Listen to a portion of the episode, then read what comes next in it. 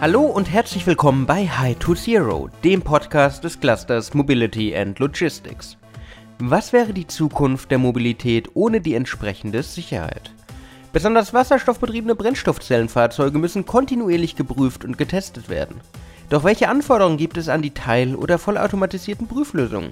Die Hörrad Applied Technical Solutions GmbH ist lösungsorientiert unterwegs und realisiert mit ihren Kunden Prüflösungen sowohl im Entwicklungs- als auch im Produktionsumfeld.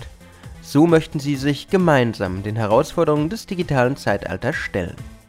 Mein Name ist Alexander Pinker und heute haben wir einen Gesprächspartner, der mit uns seine langjährige Erfahrung und Kompetenz in Bezug auf die Entwicklung und Fertigung von Prüfsystemen teilen wird. Ich freue mich, den Geschäftsführer und Gesellschafter der Hörrad ATS GmbH, Thomas Hörrad, begrüßen zu dürfen. Hallo, Herr Hörrad. Hallo, Herr Pinker. Würden Sie sich zu Beginn kurz unseren Hörerinnen und Hörern vorstellen? Ja, gerne. Wie Sie es ja schon kurz dargestellt haben, mein Name ist Thomas Hörert. Ich bin der Inhaber und Geschäftsführer der Hörert GmbH, welche ich vor knapp zwei Jahren gegründet habe. Herr Hörert, Sie realisieren teil- und vollautomatisierte Prüflösungen sowohl im Entwicklungs- als auch im Produktionsumfeld. Was sind die besonderen Herausforderungen dabei? Die besondere Herausforderung ist, dass wir Dienstleister sind. Das heißt, wir entwickeln kundenspezifische Prüfmittel, sowohl für die Entwicklung als auch für die Fertigung. Das heißt, oft kommt der Kunde im Vorfeld auf uns zu und sagt, äh, bitte entwickeln Sie für dieses Produkt ein Prüfmittel, ohne dass er noch ein Stück Papier ent entwickelt oder erstellt hat für uns. So eine Art Lastenheft. Und das heißt, wir müssen uns erstmal mit dem Kunden an die Arbeit machen, ein Lastenpflichtenheft zu erarbeiten, wo auch gleich die Umsetzung mit beschrieben ist. Und wir betrachten hier alle Merkmale, alle Prüfmerkmale, die wir analysieren sollen. Welche Messgrößen sind denn erforderlich und welche Genauigkeitsanforderungen auch. Und das macht es oft manchmal gar nicht so einfach, weil wie gesagt, der Kunde oft ohne dem Stück Papier zu uns kommt. Ne?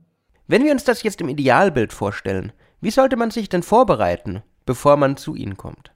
Naja, der Kunde müsste erstmal sein Produkt näher analysieren, wenn er das nicht schon gemacht hat und das dann niederschreiben. Wie funktioniert denn überhaupt dieses Produkt? Und welche Qualitätsanforderungen, sprich welche Prüfaufgaben will er dann gelöst haben, damit sein Produkt höchsten Qualitätsansprüchen äh, entspricht, sage ich mal. Das heißt, welche Requirements müssen erfüllt sein. Welche Messungen will er wo, wie durchführen?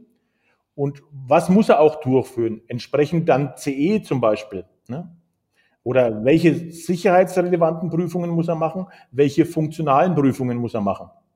Und die sollte er schon im Detail aufgeschrieben haben, sodass wir gleich von Beginn an schneller zum Prüfmittel auch kommen. Wichtig ist auch, dass der Kunde nicht erst wartet, wenn es jetzt zum Beispiel um ein Stück Elektronik geht, dass er wartet, bis er am Prototypen schon entwickelt hat. Er muss gleich zu Beginn seiner eigenen Produktentwicklung zu uns kommen, damit wir gemeinsam zum Beispiel schon Testpunkte festlegen können. Wo muss denn was wie adaptiert, kontaktiert werden? Wo muss was wie gemessen werden? Und vor allem auch mit welcher Genauigkeit? Oder wenn ich Regelalgorithmen betrachte, mit welcher Schnelligkeit auch ich was erfassen muss. Das wäre sehr gut. Aber Sie unterstützen den Kunden ja auch dabei und machen teilweise auch vorab Studien. Wie gehen Sie an solche heran? Bei einer Studie ist ja meist gar nichts vom Kunden da, außer vielleicht ein Prototyp oder vielleicht auch nicht mal das, sondern der Gedanke, ein solches oder jenes Produkt entwickeln zu wollen. Und das müssen wir halt mit dem Kunden diskutieren. Was will er denn eigentlich auf den Markt bringen irgendwann? Und da geht es gerade, wenn es dann in die Mess- und Prüftechnik geht, hier geht es darum, einfach einen Merkmalkatalog aufzusetzen. Merkmale, was müssen wir denn dann für Qualitätsrichtlinien einhalten? Außerhalb vom CE auch, ne? je nachdem, wo halt das Produkt reinfällt. Was für Anforderungen an die Prüfung müssen denn erfolgen bezüglich des neuen Produktes? Und dazu muss ein Merkmalkatalog gemeinsam erstellt werden. Da unterstützen wir. Also da brauchen wir nicht im Vorfeld schon einen Merkmalkatalog, da unterstützen wir, diesen zu erstellen. Und, und dann hoffen wir natürlich auch, dass diese Studie bezüglich auch der Kosten, nicht nur der technischen Funktionalität erfolgreich ist, sodass wir auch in das Industrieprojekt gemeinsam starten können, sodass wir auch in die Umsetzung starten können. Lassen Sie uns mal ein wenig über die Relevanz von Prüfsystemen in der Elektromobilität und bei den wasserstoffbetriebenen Brennstoffzellenfahrzeugen sprechen.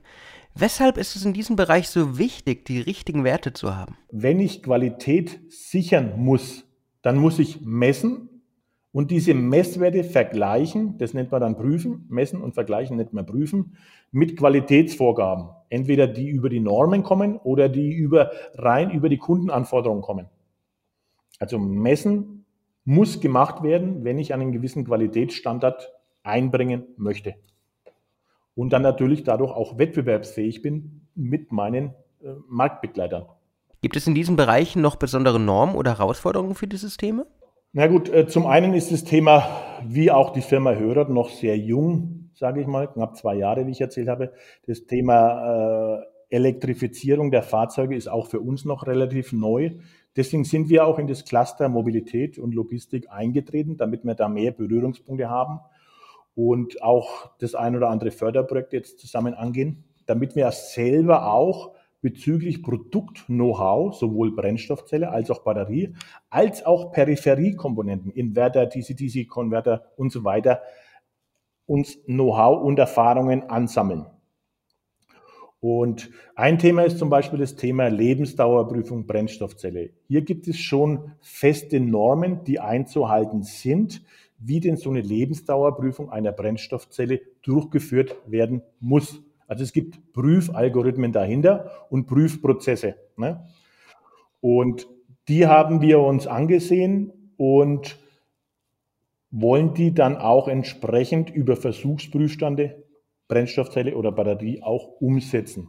Man muss es unterscheiden, vielleicht auch Batterie und Brennstoffzelle. Bei der Brennstoffzelle, gerade wenn es um Lebensdauerprüfung geht von Brennstoffzelle, da geht es zum Beispiel auch um die Versorgung mit Wasserstoff. Ne? Jeder hatte Angst, Wasserstoff, Sauerstoff, äh, irgendwo kommt der Funke auf, Knallgasexplosion.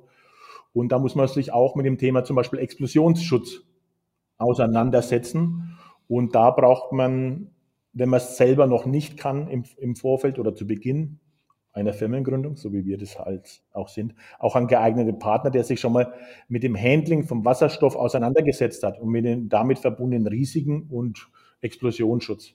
Ne? Sie haben es gerade angesprochen, man hört es raus, es braucht Partner, es braucht Kooperationspartner, um mit so einer neuen Technologie, mit neuen Anforderungen klarzukommen. Jetzt ist High to Zero ja mehr als nur dieser Podcast, sondern auch ein Innovationsnetzwerk. Was erhoffen Sie sich von dem Innovationsnetzwerk? Wie gehen Sie heran? Also der erste Step ist Netzwerken aus meiner Sicht. Einfach Netzwerken, mit den Leuten, mit den Fachleuten Kontakt aufnehmen. Ja. Schauen, wo da Berührungspunkte sind. Was kann man selber, was kann das Cluster liefern? Das Cluster hat einen großen Vorteil, es, es bietet ein Netzwerk an anderen Partnern, die anderes können als wir oder auch ähnliches. Und davon kann man partizipieren. Sie haben 21 Jahre an Erfahrung im Bereich der Prüfsysteme. Lassen Sie uns doch mal ein wenig aus dem Nähkästchen plaudern. Gibt es denn eine Geschichte oder eine Erfahrung, die Ihnen besonders im Gedächtnis geblieben ist, die Sie uns erzählen können? Ja, es gibt dann schon so Anekdoten. Da gibt es zum Beispiel irgendwelche Kunden aus dem Bereich äh, der Medizin, ohne jetzt einen Namen zu nennen, zum Beispiel aus dem Bereich der Zahnmedizin.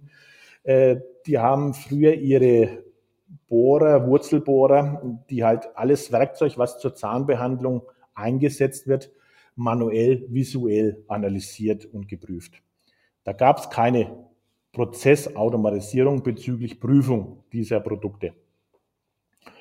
Und als wir dann zusammen angefangen haben, die Merkmale zu analysieren und auch gerade die Vorgaben bezüglich Genauigkeitsanforderungen, wie dick darf denn da so ein Durchmesser sein, von einem Wurzelbohrer.